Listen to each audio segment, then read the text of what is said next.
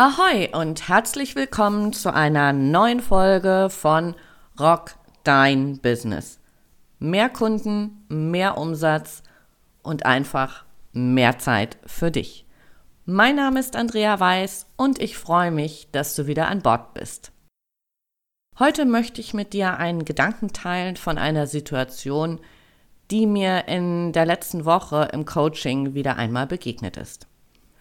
Vergleichst du dich auch mit anderen? Und wenn ja, in welcher Form? Nutzt du den Vergleich mit anderen, um dich inspirieren zu lassen und besser zu werden, um für dein Business vielleicht herauszufinden, wie ein anderer Selbstständiger beispielsweise Verkaufsprozesse auf der Website gestaltet, wie sein Mindset gestrickt ist, um die Erfolge zu erreichen, die du auch gerne haben möchtest? Oder pickst du dir die Schwachstellen heraus, Bereiche, wo es vielleicht gerade nicht so gut läuft und begibst dich in eine gedankliche Abwärtsspirale von Gewicht, Aussehen, Erfolg im Business und, und, und. Wenn wir suchen, finden wir immer was zu mäkeln an uns. Natürlich weißt du, dass diese Vergleiche dir nicht gut tun. Mit der Ratio ist das aber manchmal so eine Sache. Bevor wir darüber sprechen, welche Strategien dich unterstützen können, dieses Gedankenkarussell zu stoppen, lass uns ein wenig auf Ursachenforschung gehen. Wissenschaftler haben herausgefunden, dass es in unserem Gehirn das sogenannte Belohnungssystem gibt. In diesem Hirnareal wird unter anderem der Botenstoff Dopamin ausgeschüttet, der dafür verantwortlich ist, dass wir Hochgefühle erleben und uns gut fühlen. Das Dopamin bringt zusätzlich noch seine Freunde mit. Andere Neurotransmitter, nämlich Endorphine, die wahren Glückshormone. Endorphine sind vom Körper selbst produziertes Morphium. Endorphine setzen somit körpereigene Opiate frei. Nur leider ist das mit den Endorphinen so eine Sache. Sie bauen sich recht zügig wieder ab, sodass der Glückszustand wieder auf sein Durchschnittslevel sinkt, bis wir eine neue Herausforderung haben, die uns Belohnung verspricht und uns aktiviert. Es ist demnach ein permanenter Kreislauf zwischen niedriger und hoher Energetisierung.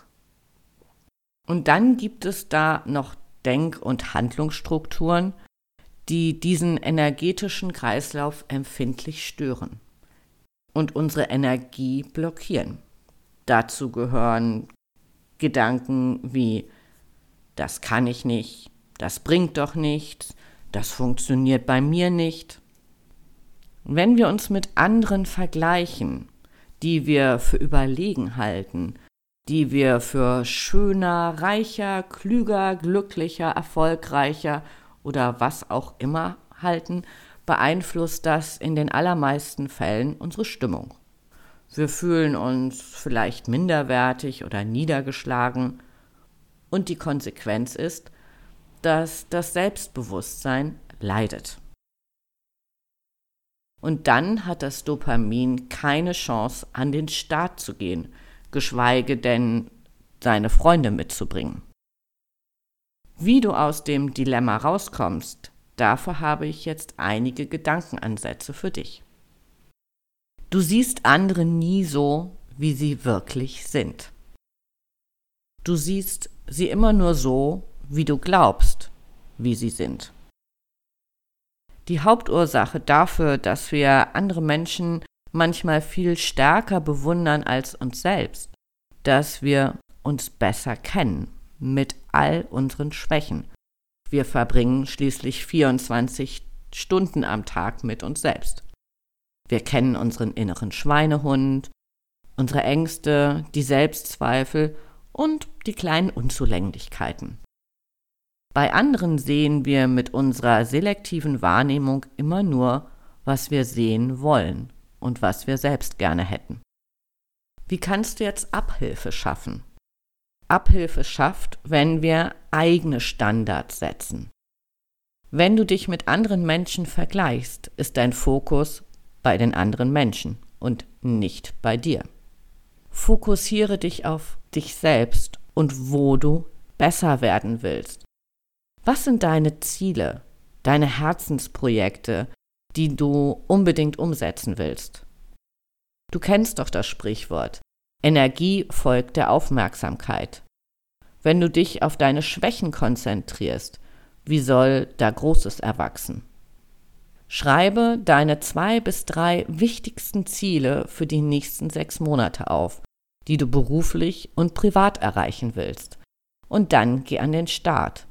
Wenn du dich darauf konzentrierst, dann folgt die Energie dieser Aufmerksamkeit. Und es werden sich Möglichkeiten eröffnen, die du vorher noch nicht einmal auf dem Schirm hattest. Der nächste Punkt ist, bleib bei dir. Wenn du anfängst, auf dich selbst zu schauen, statt dich mit anderen zu vergleichen, fragst du dich am besten, was mache ich bisher gut? Wo sind meine Stärken? Und was wäre das Optimum? Daraus folgernd die Frage, was mache ich noch nicht so gut und wie könnte ich das Maximum aus meinen Stärken herausholen? Es gilt wirklich, deine Stärken zu stärken, nicht an irgendwelchen Schwächen rumzudoktern. Also guck, wo sind deine Stärken und wie kannst du die noch weiter nach vorne pushen? Vielleicht bist du schon gut darin, deine Produkte und Dienstleistungen zu verkaufen. Dann könntest du dir als Ziel setzen, diese Stärke noch weiter auszubauen. Geh einfach mal in dich und nimm dir einen Moment Zeit, um herauszufiltern, was kannst du wirklich gut. Und wenn du das weißt, dann kannst du an deinen Stärken arbeiten. Der nächste Punkt geht in Richtung Check-up. Das heißt, wenn du deine Stärken kennst, weißt, wo deine Ziele sind, wie du deine Stärken noch weiter ausbauen kannst, dann stell dir regelmäßig folgende Fragen. Was habe ich heute dazugelernt? Hat das, was ich gelernt habe, auf meine Ziele eingezahlt? Ja, natürlich, wir lernen jeden Tag ganz viele neue Sachen. Die Frage ist, bleiben wir dabei auch fokussiert? Ist das, was wir lernen oder zahlt das, was wir lernen, wirklich auf unsere Ziele ein? Wenn du dir diese Frage wirklich regelmäßig stellst, kannst du kontinuierlich wachsen, weil du wirklich an deinen Stärken arbeitest. Und um so ein bisschen den Beweis dafür zu führen, möchte ich dich einladen, ein Erfolgstagebuch zu führen. Vielleicht denkst du gerade, oh Hilf, was soll ich denn noch alles machen? Ein Erfolgstagebuch soll keine Doktorarbeit werden. Wenn du jeden Abend fünf Minuten investierst, um den Tag Revue passieren zu lassen, reicht es in der Regel vollkommen aus. Und das Schicke an so einem Erfolgstagebuch ist vor allem, ja, wir haben alle mal einen schlechten Tag.